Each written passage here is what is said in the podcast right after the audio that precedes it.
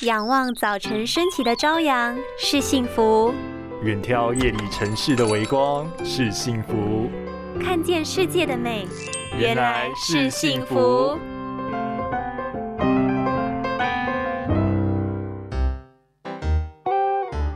不要一直划手机，不怕眼睛坏掉吗？看你以后怎么读书。妈妈，不要担心啦，反正我考试也都是用蒙的。嗯，很有道理耶。考试就是要靠运气啊。哎，不对不对，这这什么歪理啊？三 C 产品盛行，大人小孩都成了爱用者。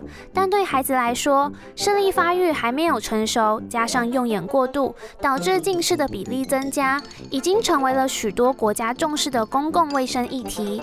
研究也发现，其实近视对孩童来说，不只会影响学习，也会造成心理影响，甚至影响学童的睡眠品质，连白天的学习状况和成长发育也会受到干扰。如果孩子常常抱怨头痛、阅读或，聚焦时头部歪斜，不断斜眼或做鬼脸，协调能力较差，笔记歪斜，很难记住读了什么内容等等的症状，而且注意力容易分散，无法专注，这些可能都是因为视力问题造成的哟。